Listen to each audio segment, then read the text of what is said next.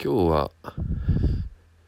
5月の4日ゴールデンウィークのねちょうど真ん中ぐらいですけどもちょっと肌寒い札幌でした。えー、今日はねどんな話をねしようかと思うとちょっとねえー、Facebook で見かけた話題なんですけどね。地デジのテレビのね録画っていうのがあるじゃないですか。まあその前にね、ちょっとあの、ビデオテープっていうね、話題になってたんですけどね、ビデオテープって知ってます？えー、最近の若い人は知らないかもしれないですね。もうビデオテープなんか見たことない世代が社会人になっていると思いますんでね、ビデオデッキなんて話もね、最近トンと聞かないと思うんですよ。えー、ビデオデッキとかビデオテープが売っていた時代もはるか遠くですよね。いつの間にかね、DVD になって、ブルーレイになって、現在では、テレビにハードディスクが内蔵されているか、外付けのね、まあ、USB でハードディスクを接続して、そのハードディスクにね、えー、録画する時代ですよね。な、だから、もうビデオテープとか、下手すると DVD とかブルーレイさえ見たことないっていう人もいるかもしれないですね。まあ、でもまあ、レンタル DVD があるから、えー、ディスクは知らないっていう人いないかな。CD もね、知らないっていう人いないのと同じで。まあ、そんなメディアの話じゃなくてですね、実は、ハードディスクに録画したものの寿命についてね、お話ししたいんですよ。ね、一般の人はね、知らないんだと思うんですけどね。ビデオの時代は、あの、YouTube なんかでね、ビデオを見ると、えー、昔のベータマックスとかね、SVHS の時代の録画を見るとね、いやーなんか解像度悪いなとかって思う人多いと思うんですけども、確かにね、今の時代は 4K とかね、下手したら 8K と言われるような時代で、えー、HD 画質に、画質かそれぐらいのね、えー、っと、ベータとか SVHS の画像ってのは、今から見ると見劣りするんだけれども、当時としてはね、えー、ソニーかビクターかで覇権争いしてたんですよ。で、ビデオテープの場合はね、今でも保存性が高いので、デッキさえ動いていれば、えー、当時のテープは再生できますよね。えー、再生できないなんてことありえなかったんです。じゃあ今のね 4K とか 8K 時代になったテレビのハードディスクはどうかっていうとですね実はねテレビが故障すると再生できなくなります。いや、それ故障したんだから当たり前でしょって、えー、思うかもしれませんけども、例えばね、外付けのハードディスクを USB で繋いでいてて、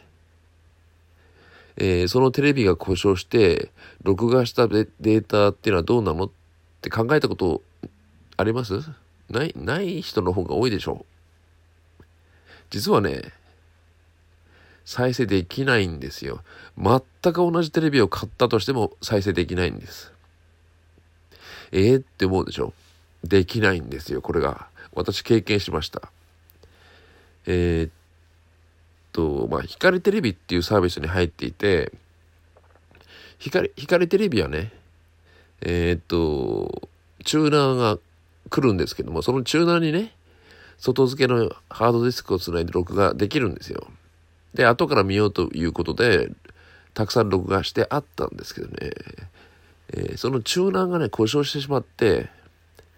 光テレビに行って新しいのを送ってもらったんですね。ちょっと新しいやつね。そうすると、光テレビでの以前のチューナーで録画していたデータは全て見れなくなりました。これはどうしてかっていうと、チューナーの機能と録画したデータはデジタル的に紐付けされていてですね、たとえ同じ機種でも、録画したデータは、その録画したチューナーが故障すると、二度と再生できないんですよ。これはね、あの、たまたまね、私が光テレビのチューナーでそうだったんだけども、地デジのテレビもね、同じことが言えるんですよ。地デジのテレビに内蔵されているハードディスクとかあるじゃないですか。ハードディスクカセット式になってたりしますよね、最近。そのハードディスクというか、そのテレビ、地デジのテレビの方ののチューナーが故障すると、同じ型のテレビを買ったとしても、チューナーが違うことになるので、実はね、再生できなくなるんですよ。だから10年とか20年とか保存しておいて見ようと思っても見れないです。絶対見れないです。えー、っと、ビデオデッキの時代はね、例えば結婚式なんかで、えー、結婚式の様子をカメラで録画されていて、えー、結婚式が終わったカップルにはねカップルっていうか夫婦には記念のビデオとして昔はもらったものです。私なんかもね、まあ、持ってたりするんですけどもそのビデオテープはね、えー、ベータが多かったですけどもベータのデッキさえ持っていれば今でも再生することができます。20年前であろうとね10年前であろうとデッキさえあれば再生できます。なぜかというと録画したデータとビデオカメラが紐づいていないから同じ再生できるデッキさえあれば再生できるんですよ。ベータならベータ、SVHS なら SVHF という感じでね。ところが最近のデジタルチューナーは、地デジっていうのはデジタルですよね。そのテレビに内蔵されているチューナーの型番と、まあ番号っていうのかな、製造番号、多分製造番号だと思うんですけども、そういうデータと録画した情報が紐づいていて万が一そのチューナーを破棄してしまった場合とか故障してしまった場合はそれで録画したハードディスクのデータっていうのは二度と再生できなくなります。これは著作著作権法的に仕方がないんですよ。デジタルのものはね。えー、デジタル、デジタルワンスとかね、いろんな方法で保護されてますよね。なので、えー、チューナーがなくなってしまえばもう再生できないんです。えー、知らんかったわっていう人ほほとんどでしょう。実は私も知らなかったんです。で、それどころかね、えっ、ー、と、DVD とか、ブルーレイのデッキあるじゃないですか。チューナー内蔵のデッキ。そのチューナーの情報もビデオデッキ単体の管理なので、定期的に再生できるよっていう情報を、インターネットとかテレビの電波を通じて更新されているんですよ。だから、ブルーレイとか DVD のね、メディアというのは、デッキさえあれば一応再生できるようになっています。メディアの方に記録されているんじゃなくて、デッキの方が日々更新されているので、えー、大丈夫なんですよ。電波さえ受け取るとか、えー、インターネットのケーブルさえ接続されていれば定期的に更新されています。なのでね、まあ今の時代だったら最低限ディスクに記録していかないとせっかく録画したデータは見ることができない。ということになります。まあ、ただしね、えー、と、ディスクメディアに記録した情報っていうのは、ダビングとかができないのかな。たった一回、一回だけはできるのかな。まあ、そんな感じになっているので、えー、まあ、一般人の我々は知らなくてもいいことなんだろうけども、実はね、そういう情報、状態になっているんですよ。まあ、そういうことを考えるとね、多少解像度は悪いけれども、えー、ビデオテープとかね、カセットテープとか、あの時代の磁気メディアに記録していたものがちょっと懐かしいかなって気がします。まあいいかなって気がするんですよ。まああのまま廃れないでね、進化していれば、ビデオテープとかね、えー、磁気メディアで、えー、4K とか 8K とかといったような、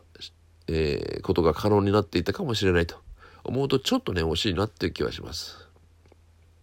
まあただね、えー、現状ではね、えー、ベータマックスとか SVHS のね、えー、解像度はね当時のハイビジョンにもね、えー、届かないのでね、まあ、相当低いというのは確かです。ハイビジョンっていうと今の HD 画質ですもんね。でもハイビジョンが主流だった頃のテレビ局のビデオカメラ、ビデオカメラって1台1000万ぐらいしたんですよ。今ならね、えー、数万円で買えるスマホのカメラの方が性能いいでしょう。すごい時代だなとは思うんですよ。まあ、今日の話ではちょっとね、知らない人の方が多いかもしれないけども、えー、地デジでね、地デジのテレジテレビを持っていて、外付けのハードディスクを接続して、たくさんのね、えー、録画データを持っている人は、そういうことを考えた方がいいかも。そういうことっていうのはね、えー、コピーワンスでたった1回ダビングできる機会が与えられていればですね、えー、ディスクメディアに光磁気ディスクにね、えー、ダビングしておいた方がいいのかもしれませんというお話でした。それではね、また次回お楽しみにしてください。